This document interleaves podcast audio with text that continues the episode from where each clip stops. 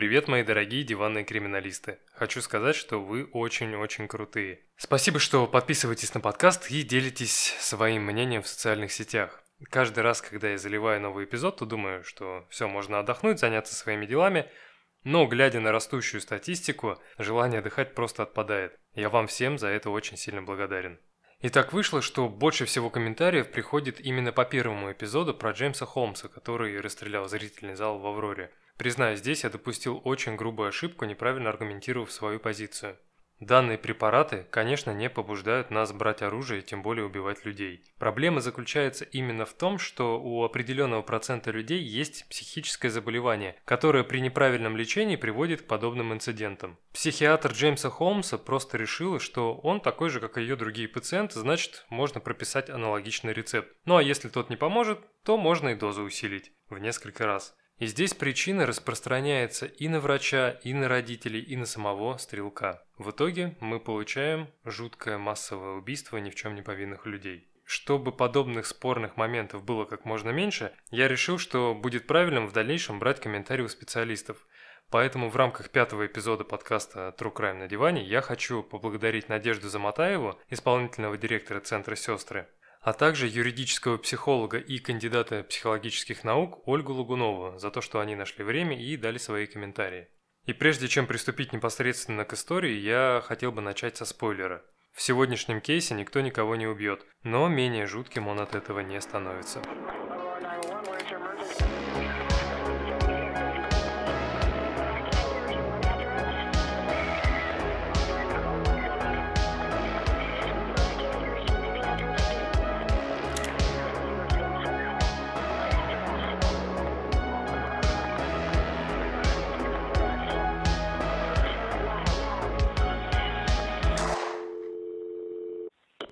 Вторник, 6 октября 2009 года, Джайлин Мартинес весь день пыталась дозвониться своему мужу на мобильный. Это был ее второй брак, который сложно назвать идеальным.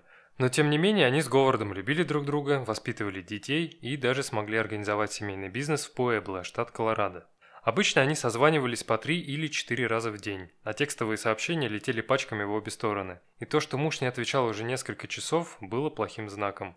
С ним что-то случилось. Не дождавшись ответа до пяти вечера, она решила позвонить Роберту, старшему сыну Говарда от первого брака, чтобы узнать, где его отец и что вообще происходит. Сердце разрывалось от беспокойства и нарастающей тревоги.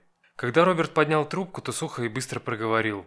«Я не могу сейчас говорить. Я в полиции. Они утверждают, что он хотел кого-то убить». И повесил трубку. Джайлин и Говард познакомились в Альбукерке, штат Нью-Мексико, в июне 2001 года, когда ей было 27, а ему уже 39. Всего пару месяцев назад она пережила тяжелый развод и все, что хотела сейчас, посвятить все свободное время двум сыновьям и разобраться с семейным бизнесом по продаже автомобилей с пробегом. Мыслей о новых отношениях у нее, конечно же, не было.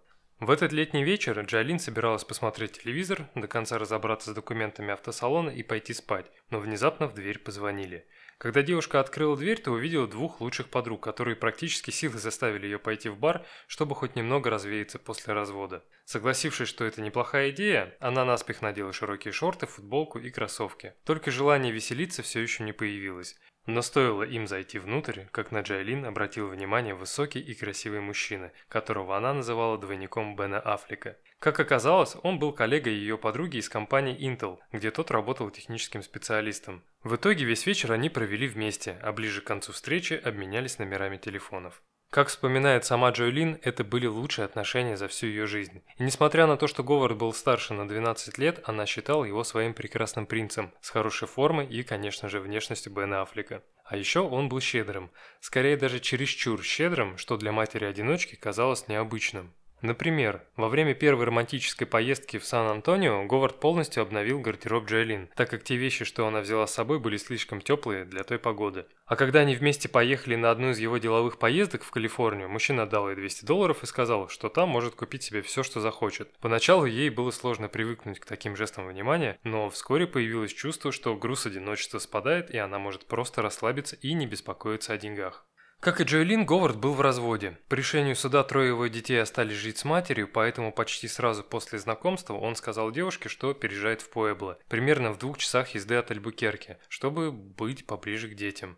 Тем не менее, почти каждые выходные он приезжал к Джайлин, чтобы провести с ней и ее детьми время. Ну а спустя 9 месяцев после первого знакомства он стал на одно колено и со слезами на глазах попросил выйти за него замуж. Это было неожиданно, мило и волнительно, но девушка не смогла ответить «да». Было несколько странностей в его поведении, которые заставляли задуматься. Во-первых, как я уже сказал раньше, Говард был слишком расточительный. Во-вторых, девушек в коротких шортах он называл шлюхами, которые спят со всеми подряд. Ну и в-третьих, Говард не понравился маме Джайлин, которая очень хорошо чувствовала людей. Тогда она сказала, что с этим парнем что-то не то, и, возможно, дочери нужно держаться от него подальше.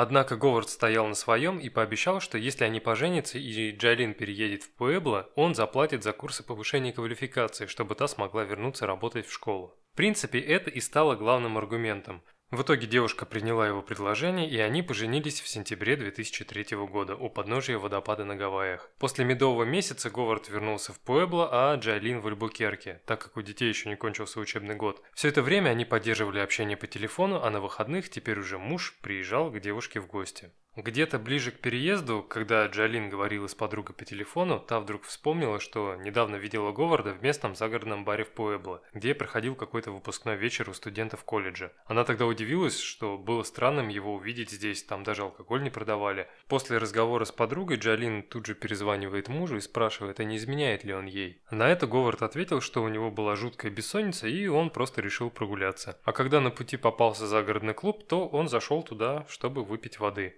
Объяснения девушке показались правдоподобными, и она успокоилась.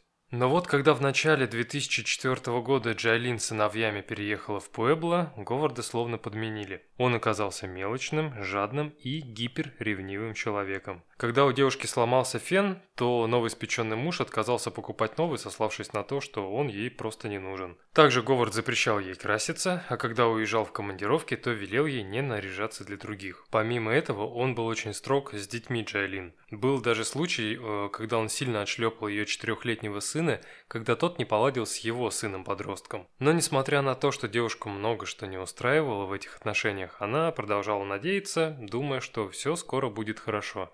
Это просто период такой сложный. В начале 2006 года, когда отношения Джайлин и Говарда наладились, девушке вдруг понадобились какие-то данные по их медицинскому страхованию. И перерыв весь дом, она натыкается на справочник по льготам своего мужа. Но вместо льгот внутри был список имен и адресов различных девушек. Когда я увидела, что все эти девушки из тех городов, где недавно по работе был Говард, моя кровь застыла в венах. Он точно изменял мне с каждой из них, когда катался по юго-западу страны. Тогда я набрала первый попавшийся номер с жирной звездочкой напротив имени. Она была из Лабака, в Техасе, куда Говард ездил несколько раз за последние месяцы. «Откуда вы знаете моего мужа?» – закричала я в трубку. Но в ответ я услышала «Я не знаю о чем ты, не звони мне, пожалуйста», – вспоминает Джайлин в одном из интервью. И будь я на ее месте, то в первую очередь тоже подумал бы об изменах. В тот момент муж был на работе, и когда девушка позвонила ему и сказала, что нашла записную книжку с его подружками, тот взорвался и начал кричать, что она не имеет никакого права копаться в чужих вещах. Но вернувшись домой вечером, он был спокоен и объяснил, что это просто старые знакомые, с которыми он когда-то общался еще до знакомства с любимой женой. Этой книжке уже много лет, и он случайно нашел ее, когда перебирал вещи. И несмотря на такое объяснение, Джалин поверила ему во второй второй раз. Больше всего они ссорились из-за того, что Говард называл жену другими именами. Джайлин злилась, за что в ответ получала огромные букеты роз, дорогие духи, брендовую одежду и украшения. Каждый раз он находил правдоподобное оправдание, и она каждый раз ему верила. Тем более Джайлин не хотела после очередной ссоры выдергивать детей посреди учебного года и увозить их обратно в Альбукерке. Оставалось надеяться, что это просто черная полоса, за которой обязательно последует белая. Но черная полоса оказалась слишком длинной. Примерно через месяц, после того, как Джалин наткнулась на записную книжку, она искала видеокассету со школьного спектакля старшего сына, которая должна была быть в сумке Говарда. Но вместо школьной постановки она увидела себя лежащей на кровати без сознания. И самым диким оказалось то, что пока она спала, ее муж занимался с ней сексом в жесткой форме. Простыми словами, он ее насиловал. И несмотря на то, что Джалин почти сразу же остановила запись, ее тут же накрыла истерика. В слезах она звонит мужу, чтобы тот объяснил, что за хрень она только что посмотрела, но в ответ слышит очень странную фразу. «А ты возбудилась, когда смотрела?» И сразу после этих слов Джалин стошнила во второй раз. Поняв, что это был неправильный ответ, Говард сразу начал объяснять, что это был один раз, когда они были очень пьяны.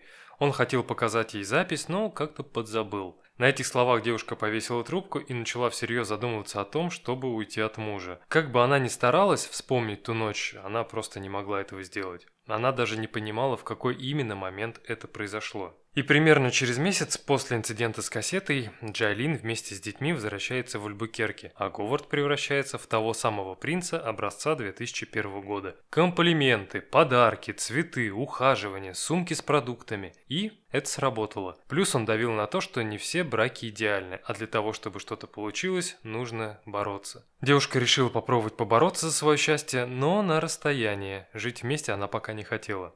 А сейчас перемотаем события немного вперед. В конце сентября 2009 года, когда Джалин была на работе, на глаза попалась газета, на первой полосе которой было жирным шрифтом написано «Копы вернулись на след насильника по прозвищу «Эфирный человек». В этой статье говорилось о неком человеке, который с начала 90-х годов совершил ряд изнасилований в Альбукерке недалеко от университета Нью-Мексико. Жертвами насильника были студентки, которых он усыплял неизвестным химикатом. По предположению полиции, он выслеживал своих жертв, а затем проникал в их жилище, когда те уже спали. Последнее нападение было совершено в Остине, штат Техас.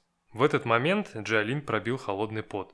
Первая мысль – это может быть Говард. В начале 90-х он переехал в Альбукерке – Нападения здесь прекратились, когда в начале 2000-х он переехал в Пуэбло. В мае 2006 у него была командировка в Остин. Все это не могло быть простым совпадением. Но через секунду девушка попыталась отогнать подобные мысли, ведь она не могла выйти замуж за маньяка. И чтобы окончательно снять все сомнения, она нарисовала на фотороботе бородку, какую носил Говард, и поняла, что этот человек не похож на ее мужа. А когда в один из вечеров она показала ему якобы случайно эту газету, то он искренне удивился и сказал, что даже не был в курсе о существовании серийного насильника в этих краях. И вроде бы все хорошо, отношения наладились, ссоры прекратились, но вот было у Джайлин какое-то странное предчувствие, из-за которого любое прикосновение мужа казалось противным. И уже через два дня после разговора о насильнике Джайлин узнает от Роберта, что его отец пытался кого-то убить. А вечером ей позвонила первая жена Говарда и сказала, что тот заложил самодельную бомбу возле дома полицейского, который этим утром планировал дать показания против него по делу о вуайеризме.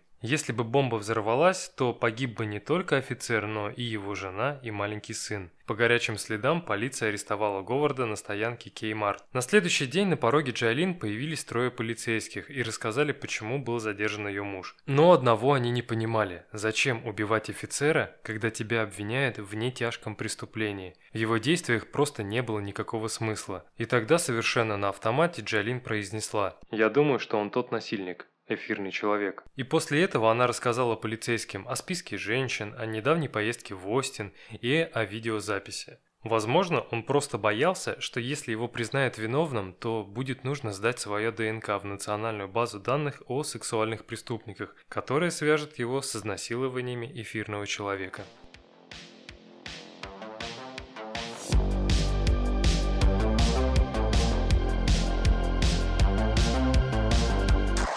Мировая практика показывает, что немалую часть изнасилований совершают женатые мужчины, чье семейное положение внешне было вполне благополучным. Поэтому тезис о том, что регулярная половая жизнь останавливает потенциальных насильников от преступления, неверен. Нередко при исследовании кейсов об изнасиловании психологи используют одну из четырех моделей сексуального насилия. Первая – это психиатрическая модель – она говорит о том, что сексуализированное насилие – это акт агрессии, в ходе которого мужчина проявляет свою ненависть к женщине. Он мстит ей за пережитую чаще всего в детстве травму, связанную с его унижением или подавлением конкретной женщины, например, матерью. Мотивация насилия в этой связи распространяется на всех женщин в целом. Вторая модель – это феминистская. Она объясняет сексуализированное насилие глобальной тенденцией патриархата европейской культуры к доминированию класса мужчин над классом женщин. Сексуализированное насилие понимается сторонниками данной теории как псевдосексуальный акт, мотивированный стремлением мужчин к постоянной демонстрации властной иерархии, существующей в обществе. Модель номер три – эволюционная. Она опирается на дарвиновскую концепцию развития животного мира и совершенствования механизмов приспособления. Согласно данной модели, сексуализированное насилие является репродуктивной стратегией поведения самцов, которая помогла человечеству выжить в далекие времена. И последняя модель – это модель социального научения, которая, напротив, утверждает, что стремление к агрессии и насилию над женщиной не заложено в человеческой психике от рождения. Насилие – это не что иное, как результат усвоения различных различных поведенческих моделей, демонстрируемых в жизни, в кино, по ТВ или интернете. С одной стороны, эти модели должны нам объяснить, почему тот или иной мужчина совершает насилие над женщиной и к какому конкретному типу относится эфирный человек. Но по факту вопросов стало еще больше, по крайней мере у меня. Такой же точки зрения придерживаются специалисты криминологии и психиатрии Юрий Антонян, Виктор Голубев и Юрий Кудряков, которые в 90-м году написали крайне полезную книгу «Изнасилование. Причины и предупреждения». Только не нужно говорить, что книга устарела и с момента ее издания прошел уже 31 год. Мы ведь с вами рассматриваем кейс, в котором Говард Брюс начал насиловать примерно в это же время. Итак, Авторы считают, что нравственно-психологические характеристики личности насильника возникают не сразу. Они формируются, развиваются и закрепляются в личности с первых лет его жизни. Поэтому изнасилования, как и все другие умышленные преступления, не могут быть случайными. Насильственное сексуальное поведение внутренне закономерно. Оно подготовлено всем ходом жизни и является ее итогом. И несмотря на то, что эксперты брали за основу своей концепции психиатрическую модель сексуализированного насилия, о которой я говорил чуть раньше, она в полной мере дает возможность понять природу и происхождение основной массы изнасилований. Вся концепция состоит из трех групп насильственного сексуального поведения. Первая группа – это лица с нарушениями психосексуального развития,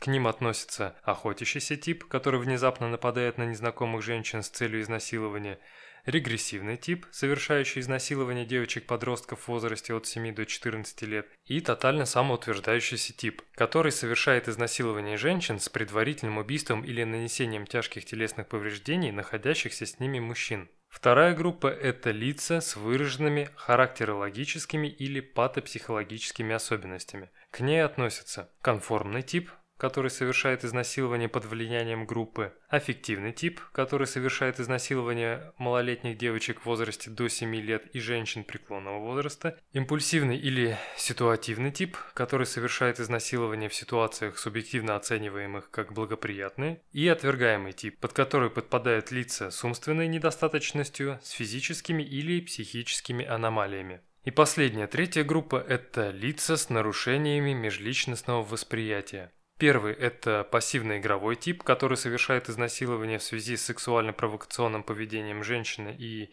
неумением найти выход из создавшейся ситуации. И он всегда говорит, что половой акт был по обоюдному согласию. И второй тип – это сценарный который совершает изнасилование в силу бессознательной реализуемой жизненной программы, сформировавшейся в раннем детстве. К этому типу относятся только серийные сексуальные убийцы.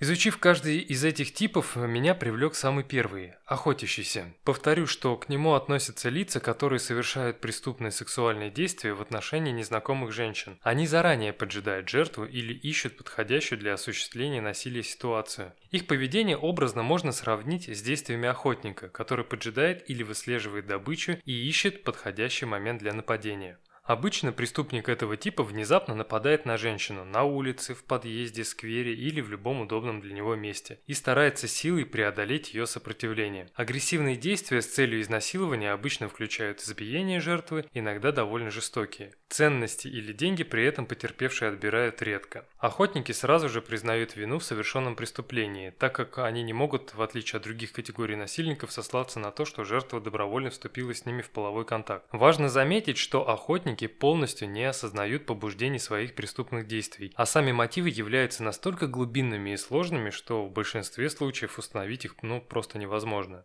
Несколько необычной, на первый взгляд, оказывается характеристика субъекта преступления. Большинство охотников – это семейные люди. Своих детей они любят или, в худшем случае, безразличны к ним. К женам в основном относятся либо положительно, либо нейтрально. В то же время, в отношении других женщин, охотники испытывают отрицательные эмоции. Они отзываются о них крайне пренебрежительно, считают безнравственными, способными на любую подлость. Проведенные исследования охотников показывают, что они психологически очень сильно связаны со своими матерями или их образами и продолжают эмоционально зависеть от такого рода связей. В качестве жен охотники неосознанно выбирают женщин, похожих на своих матерей. Они пытаются воспроизвести в браке те отношения, которые существовали у них с матерями. Изнасилование в данном случае выступает попыткой некого психологического рождения, поскольку здесь реализовывается стремление мужчины отделиться от матери – но уже не на физиологическом уровне, а на психологическом. У кого-то может возникнуть вопрос, а почему такого рода психологическая задача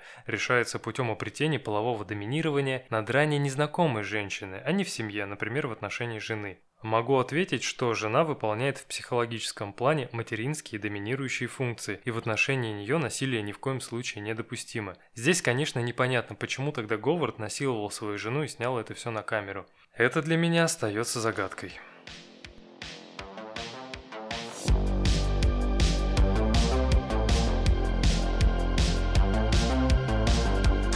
О ранних годах жизни эфирного человека мало что известно.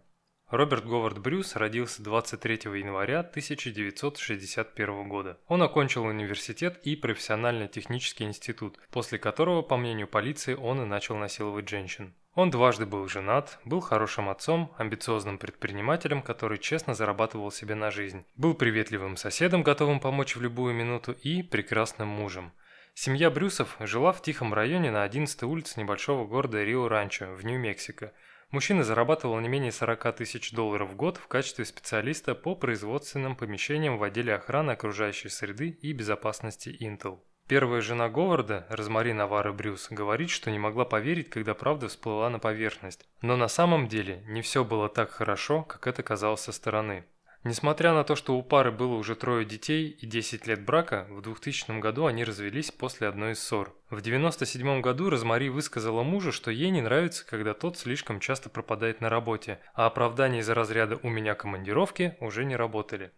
И в очередной раз, когда он собирался вечером на работу, чтобы закончить какой-то там проект, у них завязался спор. Когда у мужчины кончились все аргументы, он спустился в кладовку, взял винтовку с боеприпасами и пригрозил убить себя и жену. Затем он схватил ее за волосы, прижал к кровати и разбил домашний телефон об стену. Тогда жена сразу же подала заявление в полицию, и Говард признал себя виновным по обвинению в домашнем насилии, за что был приговорен к шести месяцам испытательного срока под надзором. Через два года Розмари подала на развод и переехала в Пуэбло.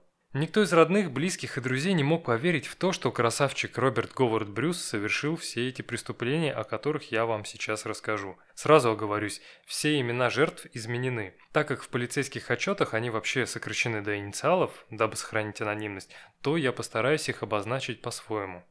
15 марта 1985 год. Норман, штат Оклахома, США. Студентка по имени Рия Ночевала у себя дома на Дрейк-драйв 1010. Посреди ночи она проснулась от того, что неизвестный мужчина сидел сверху и прижимал ее руки к кровати. «Молчи, и ты не пострадаешь», – произнес тот. Когда девушка начала оказывать сопротивление, нападавший сковал ей руки наручниками за спиной и надел на голову наволочку. После этого он спросил, чернокожая или девушка, на что та сказала, что она индианка. Тогда мужчина прорычал с нескрываемым возбуждением. «Я трахну тебя, индийская сука, После полового акта он занялся с ней оральным сексом, но не заставлял отвечать взаимностью. Спустя несколько часов он ушел, сказав, что оставляет ключ от наручников на кухонном столе. Полежав немного в тишине, девушка освободила руки и позвонила в 911. Взяв показания, полиция начала расследование, но спустя некоторое время дело было закрыто. 17 июля 1985 год. Норман, штат Оклахома, США. После полуночи в полицейское управление Нормана поступил звонок от жительницы дома 435С на Флот-авеню. Девушка сообщила, что она только что подверглась сексуальному насилию. Неизвестный проник в ее жилище через открытое заднее окно. Лиза рассказала, что она проснулась, когда почувствовала, что кто-то лег на нее сверху и начал целовать. В ответ на сопротивление он сказал, что перережет ей горло острой бритвой, если та не успокоится. После полового акта неизвестный скрылся. В 2009 году на допросе Говард Брюс признается, что попал на территорию через городской дренажный канал. В дом он проник через открытое окно в спальне. На месте были собраны всевозможные улики, в том числе числе сперма насильника, а девушка была доставлена в больницу для медицинского освидетельствования, которое подтвердило факт насилия. Дело было закрыто через несколько недель. 18 августа 1987 год. Норман, штат Оклахома, США. На этот раз нападение произошло на студентку первого курса колледжа на Гарвард-драйв 213. Около двух часов ночи девушка проснулась от посторонних звуков в комнате. Несмотря на то, что она жила соседкой, в этот момент дома она находилась одна, так как подруга на неделю уехала к родителям в другой город. Когда Энн открыла глаза, то увидела мужчину в маске, который стоит на коленях у изножья ее кровати. В панике Энн несколько раз прокричала «Кто ты?», но неизвестный не отвечал. После этого он прижал ее к кровати своим телом и изнасиловал, сказав перед этим, что если она будет сопротивляться, то он наденет на нее наручники. После того, как насильник покинул дом, Энн осталась лежать неподвижно, не понимая, что произошло и как неизвестный попал в дом. Спустя какое-то время она вызвала полицию. В сентябре этого же года дело было прекращено. 15 мая 1996 год. Альбукерке, Нью-Мексико, США. Через два дня Шеннон должна была исполниться 18, а через неделю ее ждали выпускные экзамены. В свободное время она работала официанткой в местном ресторане на территории кампуса Университета Нью-Мексико и поздно возвращалась домой, как и в этот день. Примерно около часа ночи она зашла домой, поздоровалась с отцом и сразу же пошла спать. В районе половины второго ночи, когда девушка почти провалилась в сон, она вдруг почувствовала едкий химический запах и ощутила, что кто-то закрывает ей лицо. В ту же секунду Шеннон рефлекторно открыла рот и со всей силы укусила чью-то руку. Когда девушка пришла в себя, то в комнате уже никого не было. Она с криком выбежала из комнаты навстречу отцу. Белая ночная рубашка была испачкана красной краской. Позже выяснится, что преступник нанес какой-то химикат на красно-тибетский молитвенный флаг, который висел на стене дома жертвы и использовал его в качестве кляпа. Родители девушки сообщили в полицию, что скорее всего у нападавшего будут красные руки и, возможно, одежда. Но полиция заявила, что они не видят никаких следов взлома, попытки убийства или изнасилования и не стали предпринимать абсолютно никаких действий. По сути, дело было закрыто еще не начавшись. Посчитав, что насильник может вернуться снова, через три недели вся семья переехала в Калифорнию. После той ночи полиция с Шеннон и ее родителями не связывалась. И небольшая ремарка. Несмотря на то, что в моем повествовании между этим и предыдущим нападением прошло 9 лет, э, не могу сказать, что эфирный человек бездействовал. Просто сведения о его нападениях в данный период отсутствуют.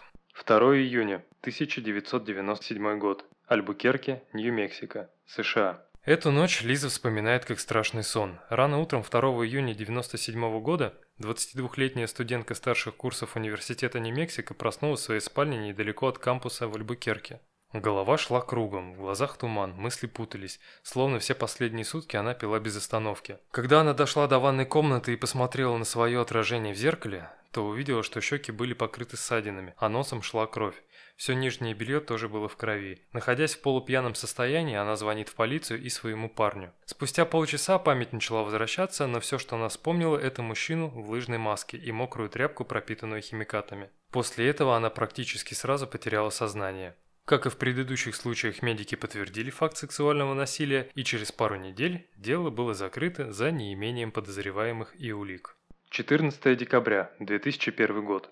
Альбукерке, Нью-Мексико, США. В этот раз эфирный человек обошелся без химикатов. Вместо этого он обездвижил свою жертву при помощи веревки и скотча, а на протяжении всего полового акта бил жертву электрошокером, когда та начинала оказывать сопротивление. После изнасилования он начал брить ее лобок, но передумал и достал из сумки неизвестный зеленый гель, которым измазал все вокруг влагалища и внутри него. Перед уходом он забрал с собой простыни, наматрасник, одежду девушки, тряпку, которую использовал в качестве кляпа, халат и наволочки. Полицейские установили, что насильник проник в дом Кристаль через окно в гостиной. Также из квартиры пропали драгоценности, деньги и другие ценные вещи. Спустя несколько недель дело было закрыто. 22 января 2003 год.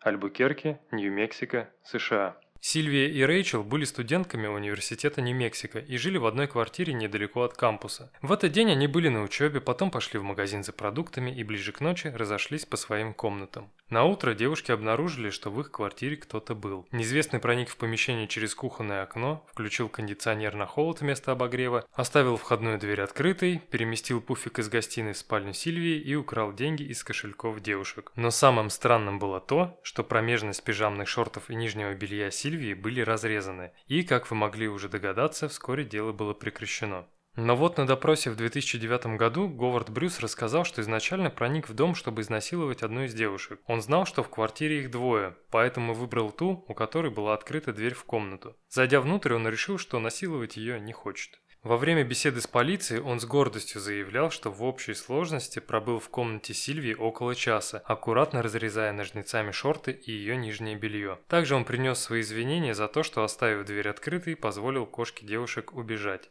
27 июня 2003 год.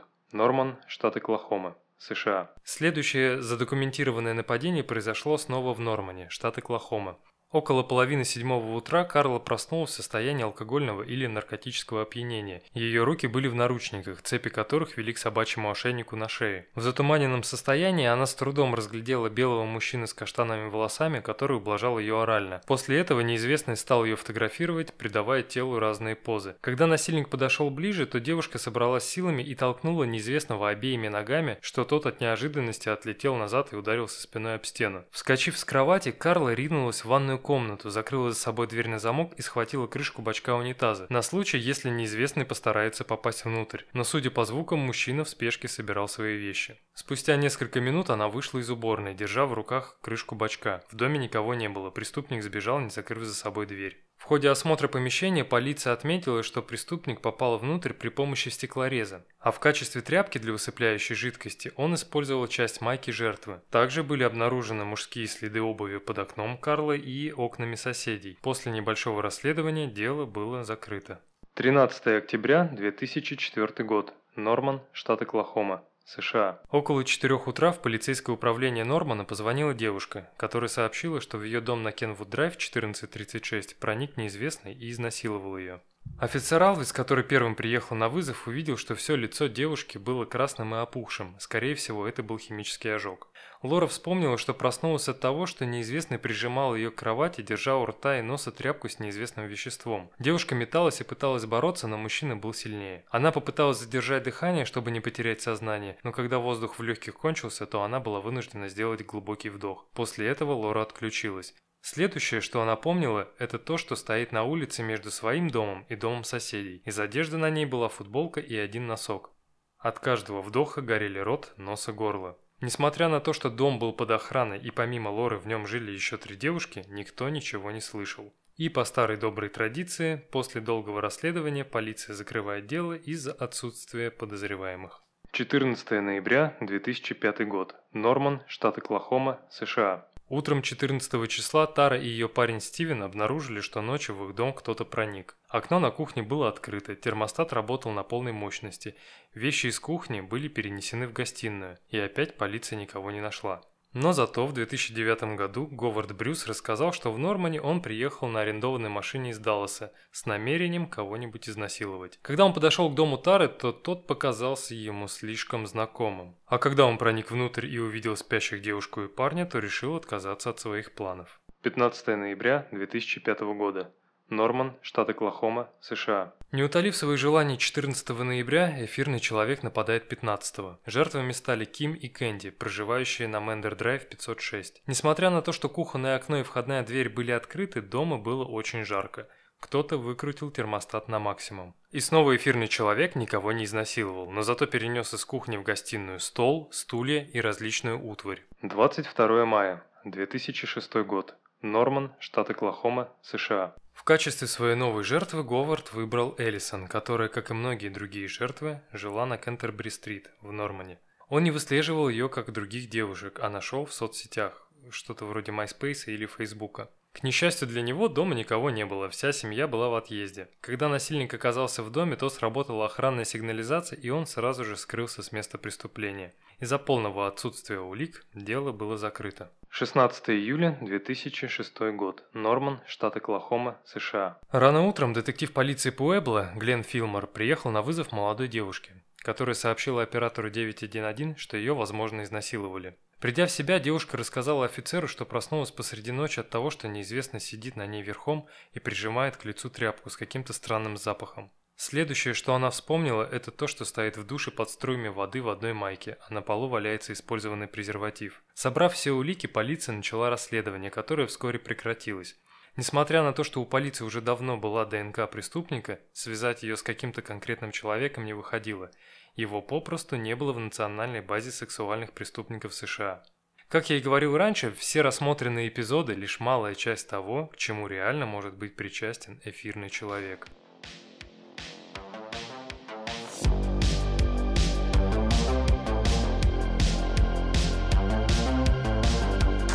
Мы часто называем изнасилование сексуальным насилием, чтобы сгладить углы в терминах и не говорить таких громких слов. Но есть одна проблема. Эти два слова просто не могут стоять вместе, они несочетаемы.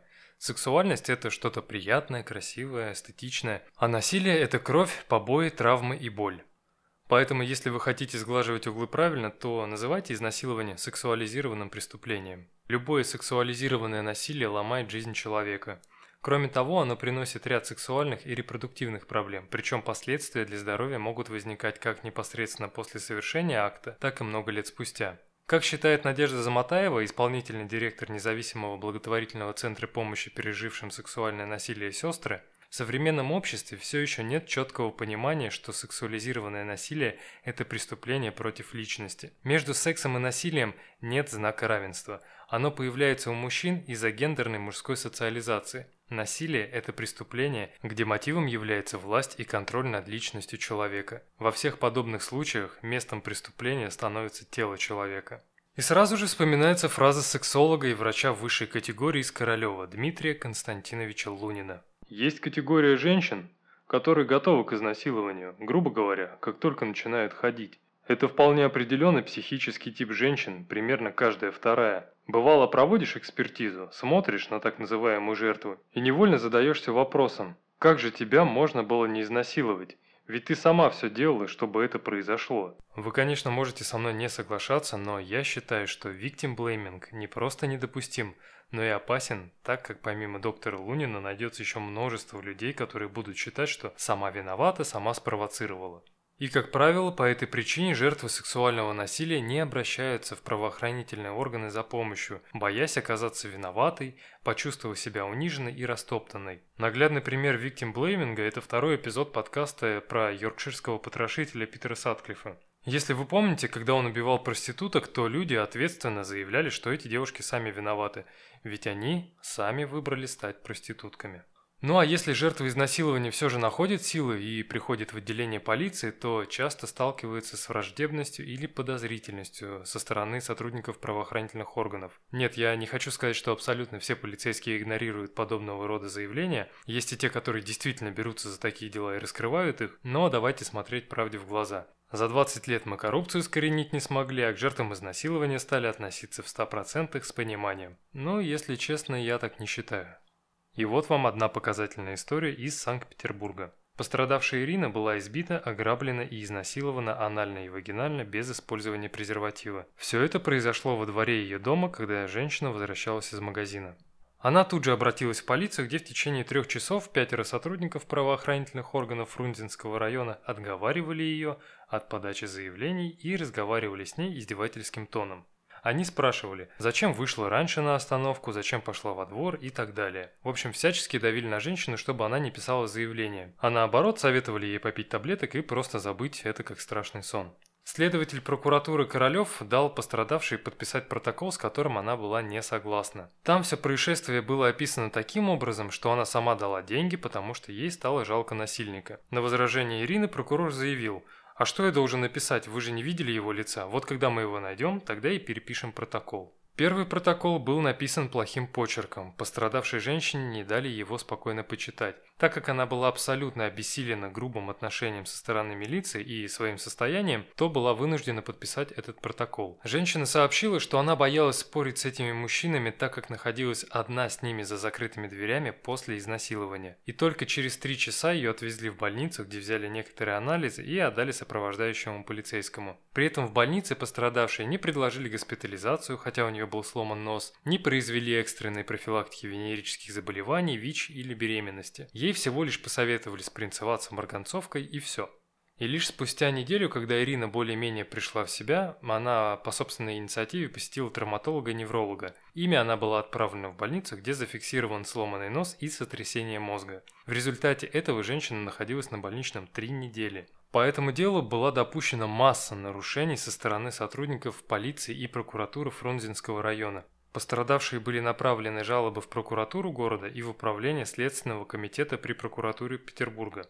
Но в итоге были получены только формальные ответы. За допущенные нарушения никто не наказан, перед пострадавшей никто не считает нужным и возможным извиниться.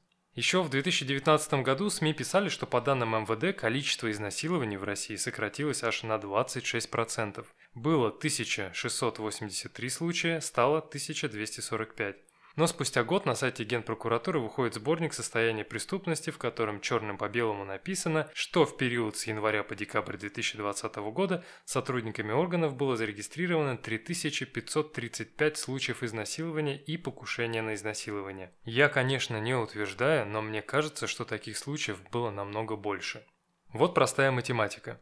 Если мы возьмем официальную статистику поступивших обращений в Центр сестры, то увидим, что в том же 2019 году в Центр позвонило 969 человек, а на электронную почту было отправлено 1252 письма. Если мы все сложим, то получим 2221 случай, что на 976 обращений больше, чем в данных МВД по тому же году. И это я не беру в расчет те случаи, когда пострадавшие не обращались в кризисный центр. Масло в огонь подливает и Госдума Российской Федерации, которая в конце декабря прошлого года одобрила в третьем чтении поправки о возвращении реальных сроков в качестве наказания по статье 128.1 УК РФ о клевете. И самое большое наказание в этой статье грозит лицу, которое предоставит полиции заведомо ложное обвинение в сексуальном насилии – 5 лет колонии или 5 миллионов рублей штрафа. Ведь всегда гораздо проще признать виновной жертву, а не искать реального преступника. Этой же точки зрения придерживается и Надежда Заматаева из Центра «Сестры». Она считает, что такие нормы не позволят увидеть реальную картину по количеству совершенных преступлений. Если раньше изнасилование было латентным преступлением, то сейчас оно может стать суперлатентным. Также Надежда поясняет, что со стороны государства жертвам сексуального насилия никакая поддержка не оказывается. Оно видит свое участие в наказании насильника и в содержании его в местах лишения свободы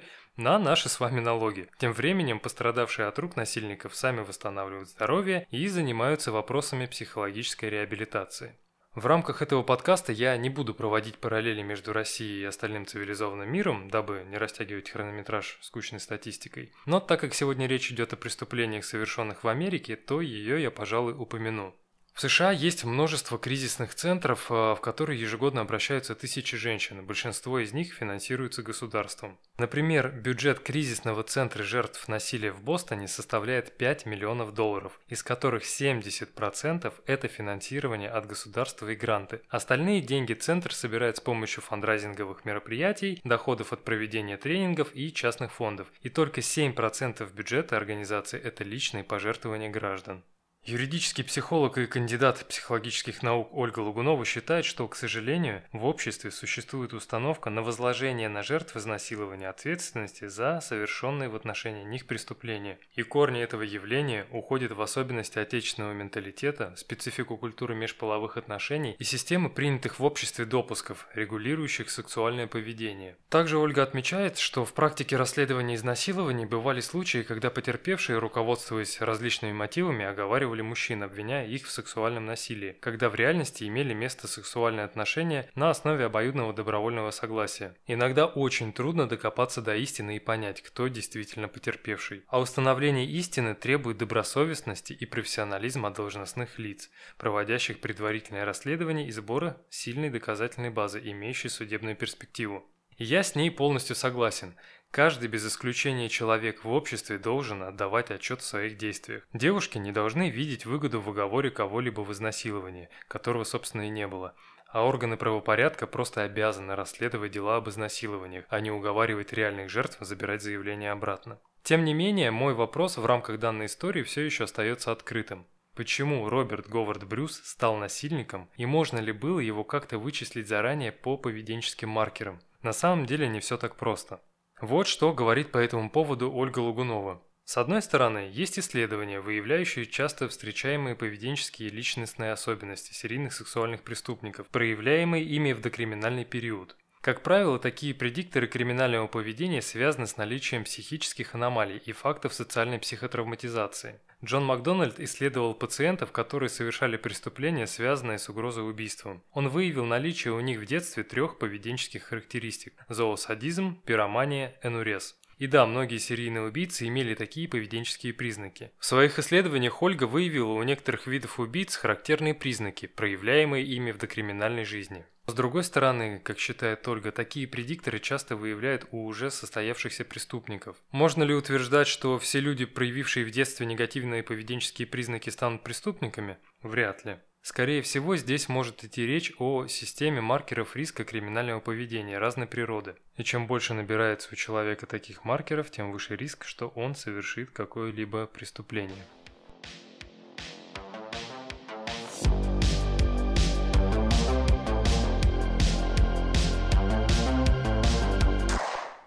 Как я говорил ранее, несмотря на то, что у полиции была ДНК эфирного человека, им это никак не помогало.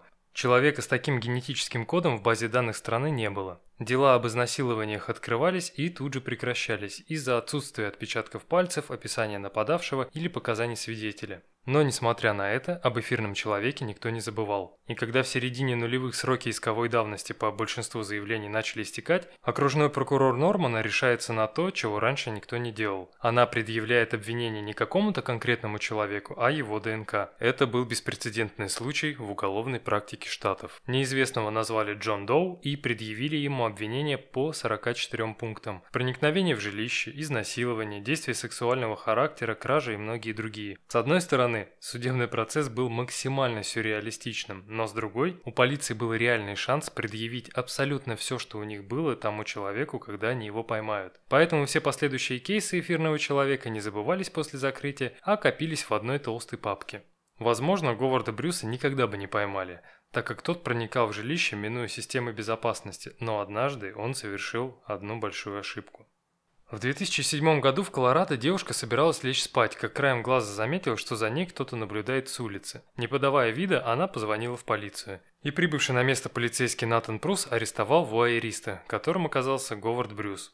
Согласно закону штата Колорадо, подглядывание – это сексуальное преступление. И если тебя на таком ловят, то ты просто обязан после суда сдать свою ДНК, которую полиция занесет в базу сексуальных преступников. Когда было назначено первое слушание, Говард на него не пошел, так как попросту опасался быть раскрытым. В итоге в 2009 году должно было состояться финальное слушание, на котором офицер Прус должен был свидетельствовать против Говарда Брюса. На этот суд насильник тоже решил не приходить, зато он придумал, как избежать наказания. Нужно просто устранить главного свидетеля. Поэтому ранним утром Говард смастерил нехитрое взрывное устройство из баллона с пропаном и подогнал его к дому полицейского. Расчет был прост – уничтожить всю семью, но, к счастью, этого не произошло.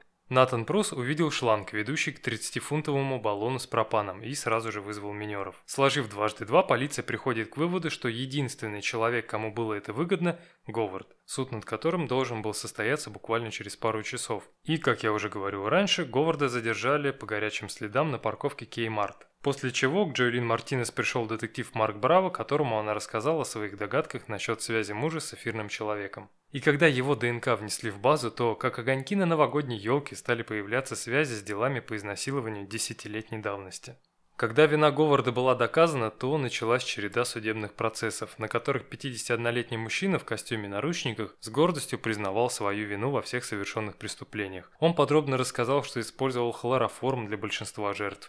Одну девушку пытал электрошокером, другую чуть не задушил наволочкой. Почти всех женщин он выслеживал, потом выкручивал лампочки внешнего освещения и всегда оставлял входную дверь открытой, чтобы можно было беспрепятственно покинуть помещение.